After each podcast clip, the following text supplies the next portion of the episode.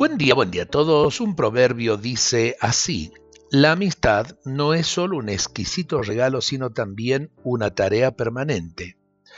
Me parece muy acertada la expresión tarea permanente aplicada a la amistad.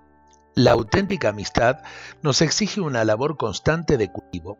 Las amistades que no se cuidan languidecen y mueren. Considerar la amistad simplemente como regalo es egoísmo.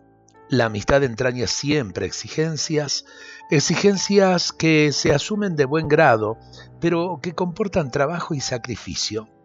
Hay muchas amistades que desaparecen por no cuidar debidamente la segunda parte de este proverbio, tarea permanente.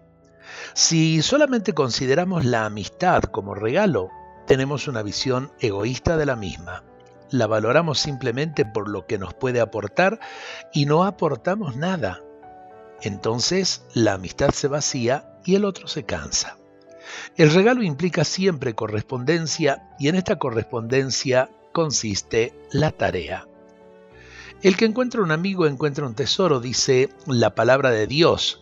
¿Y cuánto vale realmente esto que expresa lo que acabamos de escuchar?